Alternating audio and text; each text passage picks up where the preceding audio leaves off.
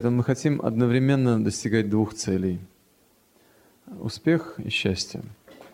Мы не хотим отделять одно от второго. Почему я завел об этом разговор, опять же, с самого начала сегодняшней встречи? Ну, во-первых, чтобы напомнить вот эту общую как бы идеологию нашей работы. А во-вторых, сразу вспомнить несколько, может быть, примеров. Пример первый. Даже это не пример, а некий факт. Заметьте, у людей денег становится все больше, а счастья все меньше. Давайте оглянемся. Люди все менее и менее удовлетворенные. И причем чем больше денег, тем больше это напряженность. Как их сохранить, защитить, куда их вложить правильно. Сами по себе деньги, они, может быть, и являются успехом неким внешним – но, похоже, своей цели это главное не служит, потому что деньги-то это средство, разве это не так?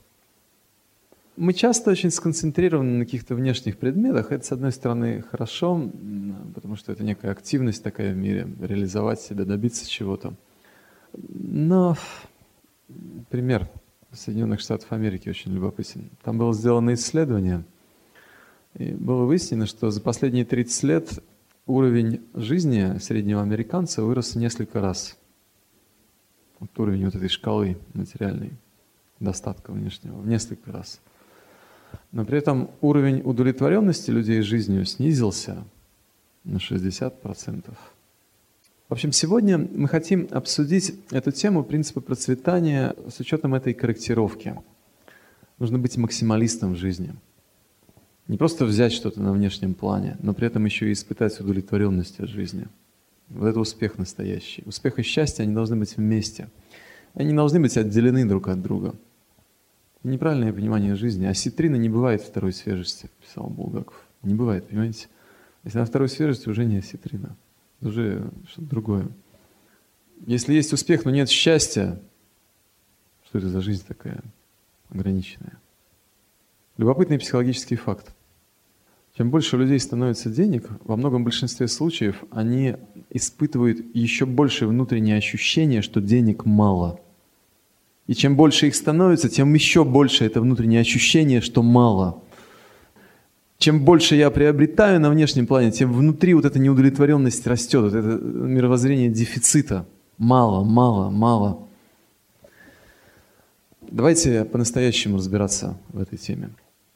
Итак, принципы процветания. Мы разбираем этот материал очень фундаментальным образом и опираемся по-прежнему на древние санскритские трактаты. Вы э, обнаружите, насколько это продуктивный материал в этой сфере, если грамотно начать с ним работать.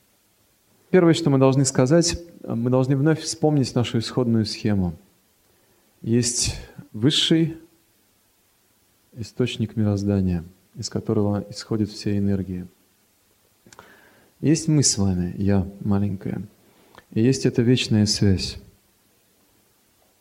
Высшее руководство, высшее покровительство, энергия любви, идущая в нашу жизнь. Мудрецы описывают, что вот эта высшая энергия любви, которая идет в нашу жизнь, в жизнь всех живых существ, одним из ее проявлений является энергия процветания – и на санскрите она называется Лакшми. Это одно из проявлений высшей любви ко всем живым существам. Мы должны немножечко расширить свою схему. Нарисовать другие маленькие «я», и к ним также идет эта энергия. Одинаково, так же, как и в нашу жизнь. Эта энергия процветания дается всем с избытком. Никак иначе. Потому что это часть, это проявление высшей любви ко всем. Естественно, может возникнуть вопрос, откуда же есть бедные и богатые, и почему это, у него этой энергии больше, чем у меня, с какой-то стати. Или у них больше этой энергии, чем у меня. Но это ничего не доказывает, это не аргумент. Потому что я могу вспомнить дождь, который падает на всех одинаково. И на горы скалистые, и на плодородную землю одинаково орошает ее. Но при этом скала твердая, она ничего в себя не впитывает. В нее сколько ни лей, все равно будет все стекать.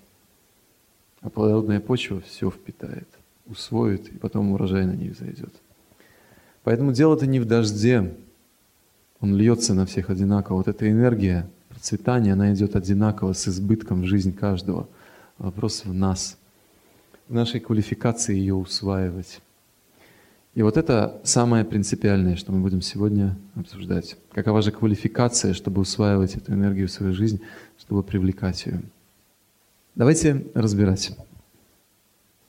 Ну, исходя вот из этой схемы, э, фундаментальной схемы, все практики, они выстраиваются отсюда. Мы с вами должны понять опять этот факт, что энергия процветания Лакшми, она дается всем одинаково.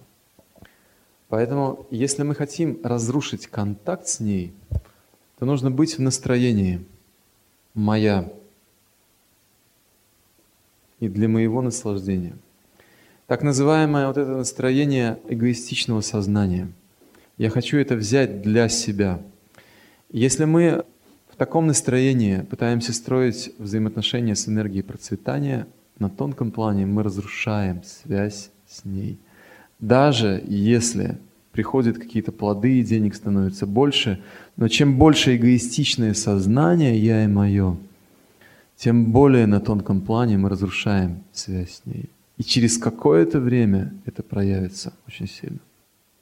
Почему это так? Это часть высшей любви, и она дается всем. Поэтому если мы пытаемся одеяло оттянуть в свою сторону, то эта сила, она просто будет избегать нас – потому что она хочет ко всем идти. Понимаете, принцип какой? Я понимаю, что это, может быть, разрывает разные шаблоны, которые у нас есть в голове, которые возникли за последние несколько десятилетий.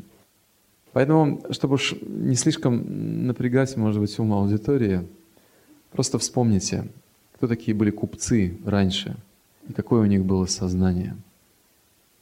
Третьяковская галерея, ее создал Третьяков, один из великих русских купцов – Почему? Потому что вот это чистое сердце.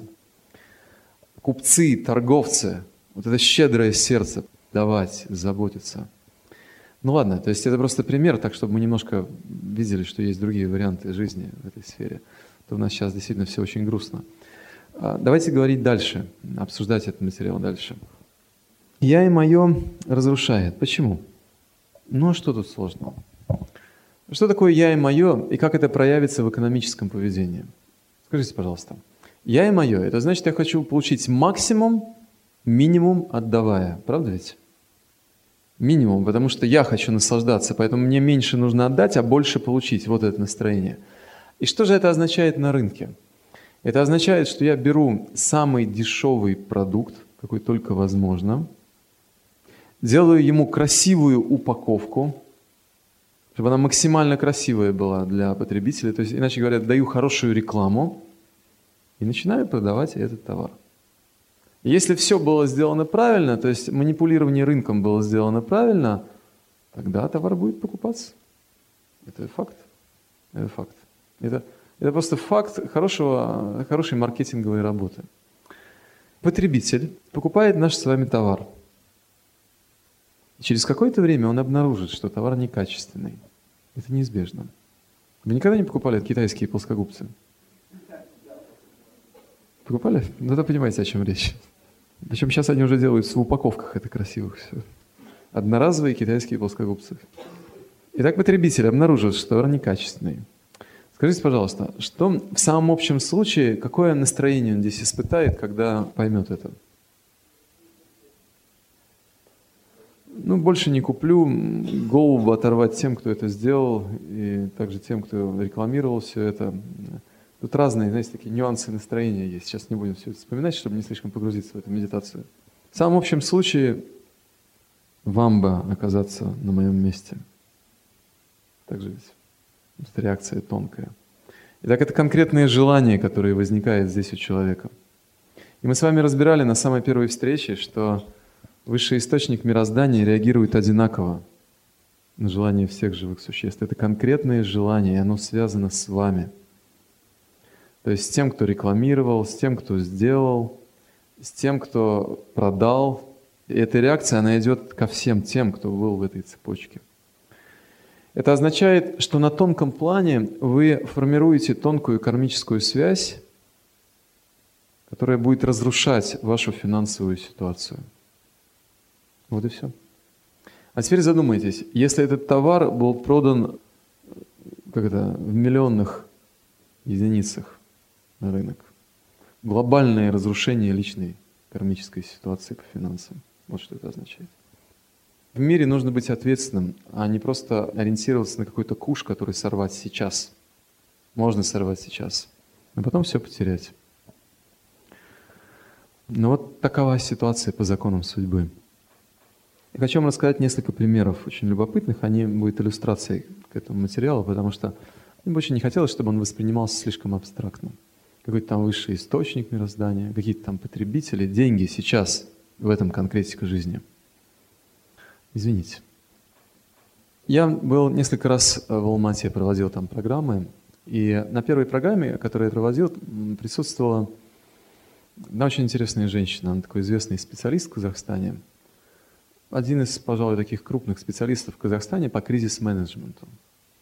Кризис-менеджмент – это особая такая профессия людей, которых приглашают предприятия, организации, когда они находятся в кризисе. Человек, который знает, как организацию, предприятию вывести из кризиса, знает технологии, работает с такими моделями, как вытащить. Она проходит курс очень внимательно – и я с ней встретился спустя где-то месяцев пять, по-моему, я вновь приехал в Алмату. Была еще одна программа, и они меня пригласили к себе домой, я жил у них дома, и мы так ну, подробнее общались. Она доктор экономических наук, у нее своя фирма, и она мне рассказала, что после той программы она очень глубоко задумалась о жизни, в том числе и о своей профессии. Она поняла, что так как она работает, это очень поверхностные технологии. Мы с вами, я хочу пояснить, о чем идет речь. Мы с вами в этом курсе разбирали кризисы в жизни человека, в нашей жизни. И учились работать с ними. Помните, вот эта методика изменения кармических ситуаций. Проблема какая-то пришла в мою жизнь. Что это за урок? Чему он меня обучает? Как понять эти смыслы судьбы? Как это освоить? Но кризис в жизни предприятия – это тоже кармическая ситуация. Это не ситуация, там, знаете, какой-то ошибки такой там или что-то иное. Это кармическая ситуация, это реакция мироздания на неверное поведение. И она очень глубоко это понимает. И, и в связи с этим она понимает, что все те технологии, с которыми она работала, вот эти технологии, значит, знаете, совершенствование системы управления, маркетинг, что мы уже обсудили, реклама более хорошая, там более четкие взаимоотношения с поставщиками э, и с заказчиками, да, это все очень внешнее. Потому что коренная причина – это мироздание недовольно. Чем именно? Какой урок? Для всего предприятия какой-то урок есть.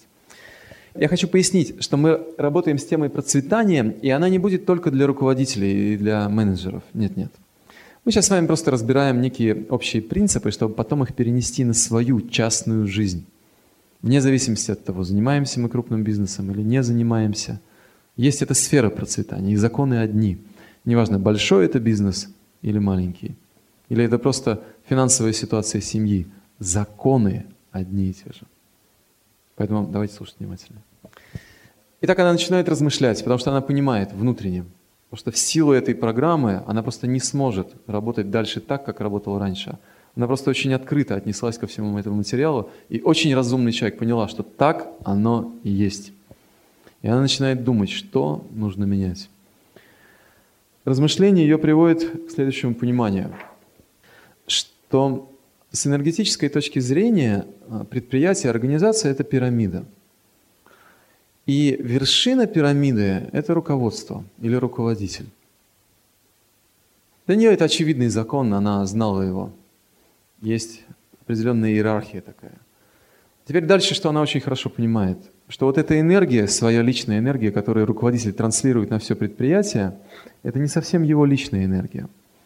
Исходя из того курса, который она прошла, она понимает, что он получает эту силу сверху, высший источник. И вот дальше ее размышления становятся очень конкретными. Это не его сила, это те полномочия, которые он получает в мироздании, будучи соединенным вот с этой энергией. И теперь все очень просто. В зависимости от того, какое у него сознание, он или будет восприимчив вот к этим тонким энергиям, которые ему даются или будет закрыт от них.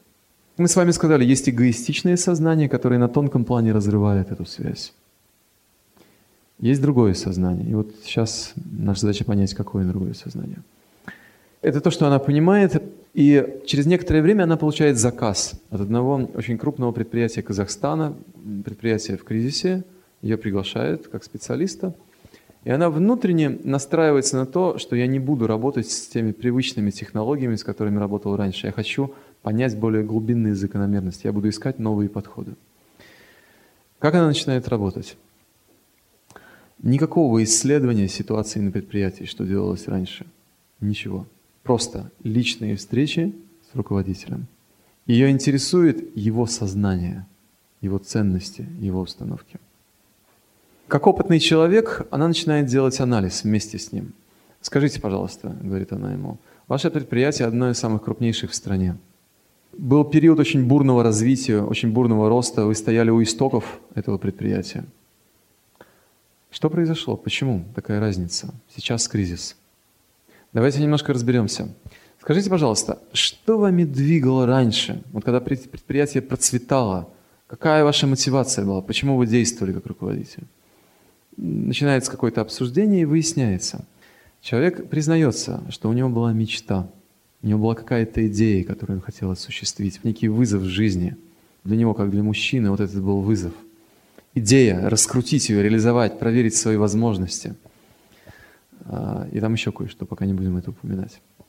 Хорошо, а что сейчас? Что вами движет сейчас? Спрашивает она, и сразу после своего вопроса замечает изменения в его настроении.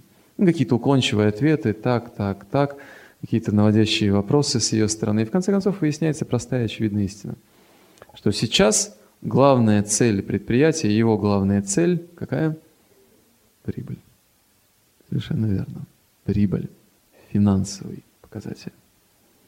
Некая разница, заметьте. И она удивительно связана с тем, что когда в голове руководителя есть вот этот вот голый результат, прибыль, то есть кризис. Когда есть идея какая-то, есть вдохновение, другая ситуация. И она начинает с ним обсуждать эти темы. Вот это сознание открытое, полномочия, которые дается – они начинают обсуждать миссию. И она объясняет принцип, что в миссии должен, должен быть заложен принцип чистоты и щедрости по отношению к другим. Мы сейчас это обсудим относительно предприятия, но я хочу просто вернуться вот к этой схеме, которую мы только что нарисовали. На рынок выпущен некачественный товар, и на тонком плане мы собираем реакции недовольства, которые будут разрушать нашу финансовую ситуацию. А если товар сделан качественно – и объективно дан с заботой о человеке, когда человек его получит, он испытает какое-то чувство. Видимо, немножко другое, чем в первом случае. И это называется благословение. Если в первом случае это проклятие, ну, если уж такие вот обычные слова использовать, то во втором случае это благословение. И это означает, что на тонком плане возникает сила, которая будет усиливать ситуацию финансов. Укреплять ее как фундамент, выстраивать, усиливать, давать больше полномочий в этой связи. Вот. Ну а с точки зрения самой этой связи вот с высшим источником все просто. Если мы ориентированы на других, если мы испытываем желание служить им в бизнесе, мы сейчас говорим о бизнесе, вот само это настроение, не просто зарабатывать на них, эксплуатировать их, а служить им, давать им радость, то просто сразу вот эта сила высшая, она дает нам полномочия еще больше. Потому что она хочет прийти в жизнь всех. И если кто-то а, говорит, я хочу провести эту силу через себя для всех остальных, он сразу открывается для того, чтобы получать ее еще больше. И в этом квалификация. Еще раз, природа энергии Лакшми, природа энергии процветания, как объясняют мудрецы в древних трактатах, она принадлежит всем, и она хочет прийти в жизнь всех. Поэтому еще раз, если кто-то берет в себя это настроение, стать ее проводником, она начинает его использовать, и эти полномочия расширяются.